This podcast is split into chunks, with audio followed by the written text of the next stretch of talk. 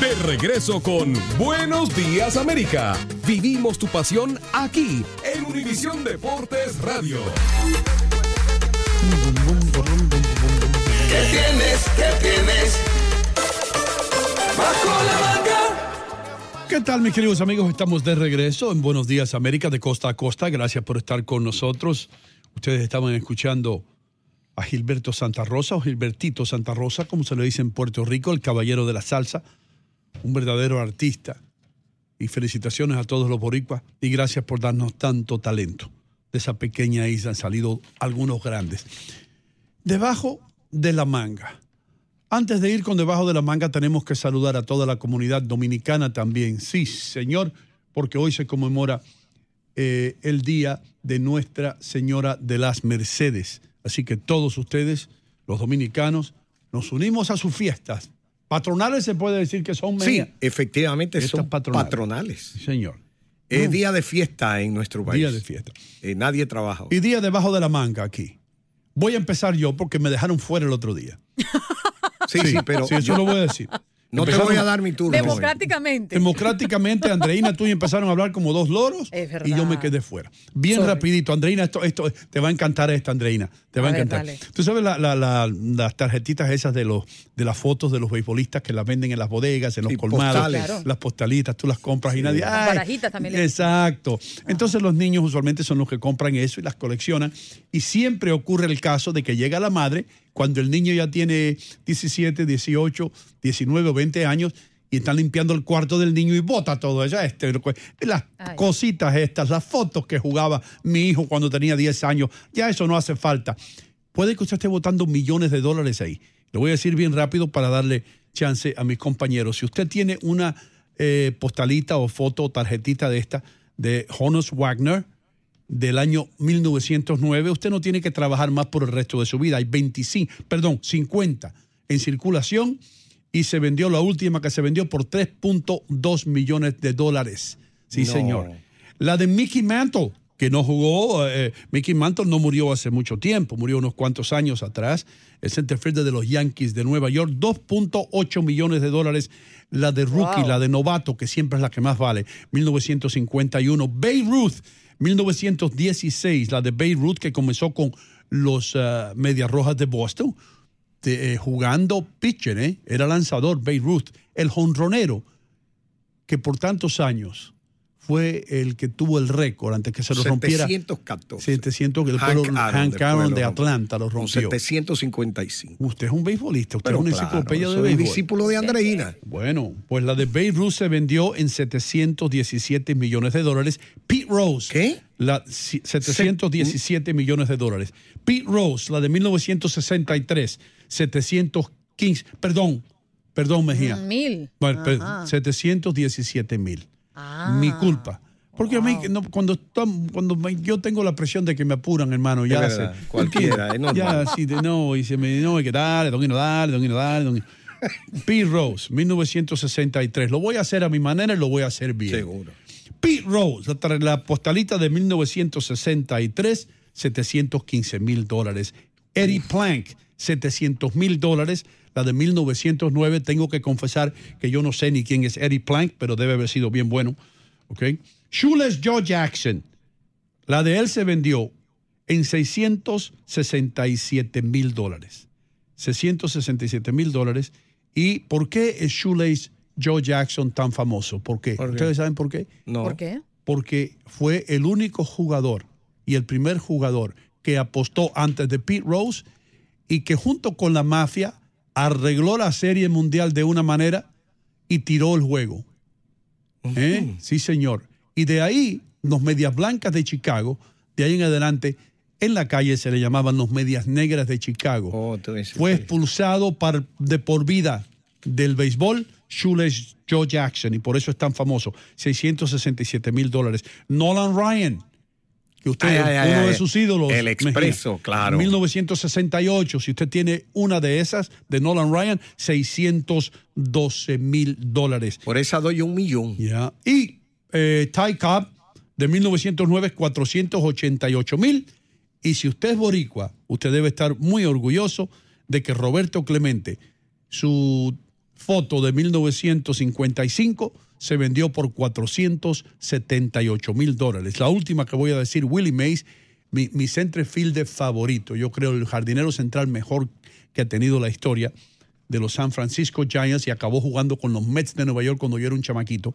1952 se vendió por 475 mil dólares. Y ahora le doy paso a mis dos compañeros y colegas. ¿Quién quiere ir primero? Tú, Andreina Mejía. Vamos, las damos. Dale, primero. Andreina, porque Andreina, tú a decir adelante. eso me he sentido tan mal. ¿Tú sabes por qué? ¿Por qué? Porque yo tenía en mi casa, pero una caja de eso que me dio un primo que las coleccionaba. Y yo las, la tiraste, hermano. las boté todas. Oh, y seguro por que una esas estaba ahí. Tú no estuvieras trabajando aquí ahora. Increíble. Estuvieras con un chofer No en una limusina, desayunando en. París. Qué dolor tengo en el alma. Comiendo galletas y café frío. Anyway, adelante. Ay. Bueno, doctor, voy con algo que lo toca muy de cerca a usted. Justicia 4.0. ¿Usted sabe de qué se trata? No. Justicia. ¿De qué La se trata? inteligencia artificial que ofrece desde asesoramiento legal Uh. hasta interpretación de contratos, la integración de la tecnología con los juzgados. Esto ya está en marcha, doctor. Mira eso. dice Me quitó el picote.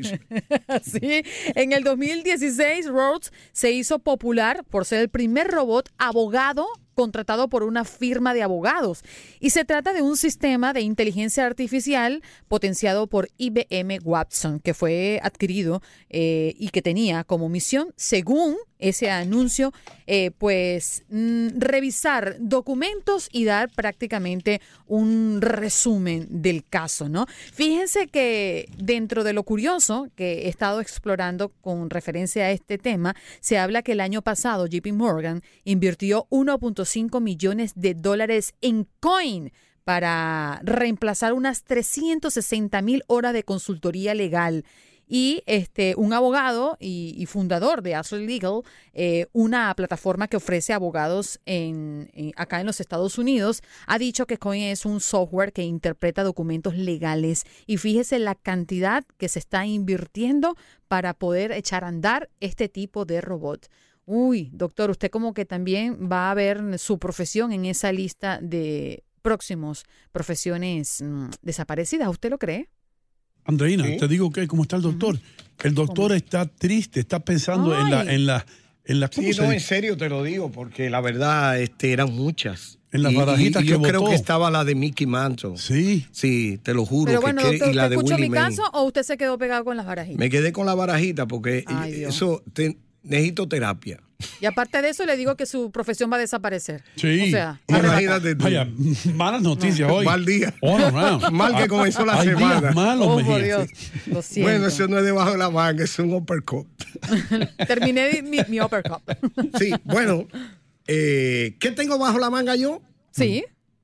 Eh, me quedé pensando con relación a la cultura de que se está fomentando hoy día de volver a las pelas, al castigo físico de los niños. Oh, oh. Hay gente que lo está celebrando y eso no tiene sentido.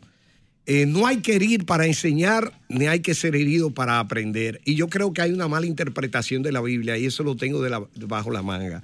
Cuando la Biblia dice que el niño hay que corregirlo con vara, se refiere a una regla. Y una regla se entiende como un principio, como una norma. No, no, Sí. no, no. No es una vara de un ramo de un árbol. No, no, no, no, no. Es con, con reglas. Imagínate que la policía quiera corregir a la gente con, con palo, con macana. No. Te voy a explicar por qué.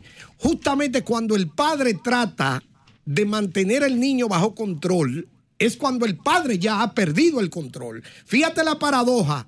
El padre trata de controlar al niño cuando ya él mismo ha perdido el control y entonces recurre al castigo físico. Pero lo peor, si tú castigas al niño después de haber implementado medidas, eh, digamos, pacíficas, eh, cordiales, para que él asuma un comportamiento que tú quieres, y tú recurres a la violencia física, el metamensaje que el niño está recibiendo en ese instante es que con la fuerza se logran más las cosas que, que con la persuasión.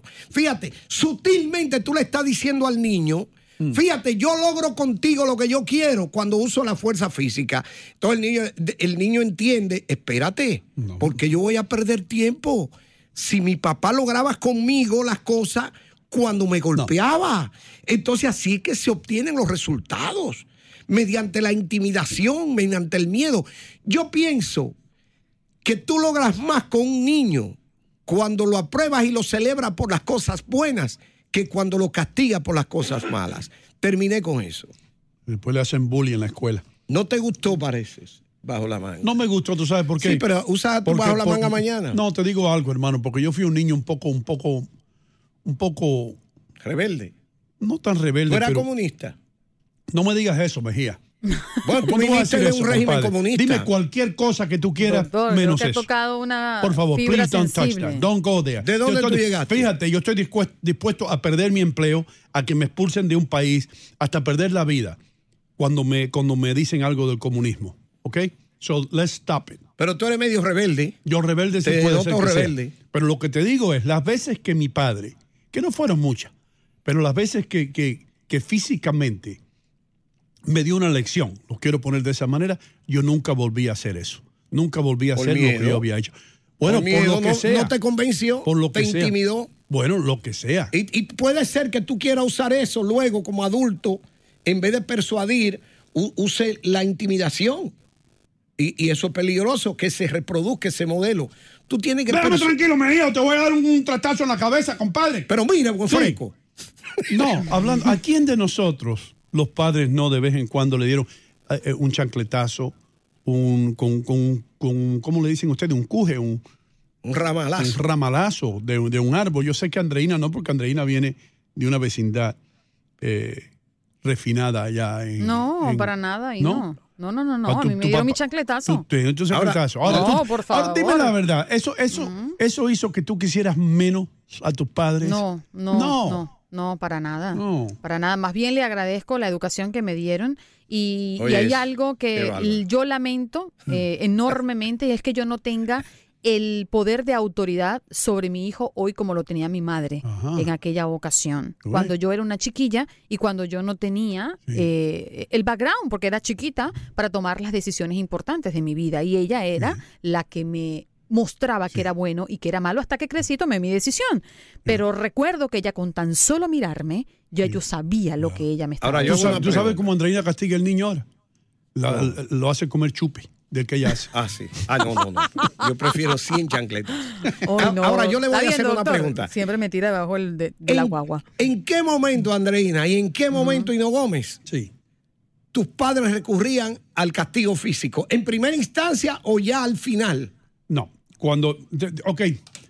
Un instante, ¿te digo algo? Sí. Había una señora que. Una, una señorita que andaba en un caballo bien. Un caballo de esto de lujo. Un caballo no de lujo, un caballo de raza. ¿Entiendes? Una, Pura sangre. Sí, pura sangre. Yo andaba en una bicicleta. A que José se, estaba, se estaba cayendo a pedazos mi bicicleta. Entonces yo como niño un día dije, esta la voy yo a hacer pagar por tener su caballo tan elegante. Y le di unas cuantas pedradas al caballo, escondido detrás de unos arbustos. El caballo salió corriendo, por poco tumba a la muchacha y el viejo se enteró. ¿Ok? Yo sabía que cuando el viejo llegara a casa, yo iba a coger una pela. En mi mente ya yo sabía que eso no lo iba a hacer más antes que el viejo llegara. Llegó el viejo con una soga en la mano, hermano, y me dio cuatro o cinco sogazos en las piernas, no en la cabeza ni en la cara, en las piernas. Y yo, ve- ver a esa muchacha a caballo y ver al diablo era lo mismo. Yo salía corriendo para el otro lado. ¿Entiendes lo que te digo? Yo aprendí ese día de que cuando esa muchacha pasa en su caballo, yo no debo verla. Cierro los ojos, aléjate de mí, Satanás. A eso me refiero. Sí, y pero- no me pasó nada. Yo La- hoy no camino con dificultades ni nada. Aprendí una lección. Ya regresamos con más aquí en Buenos Días, América de Costa a Costa, 754, hora del este.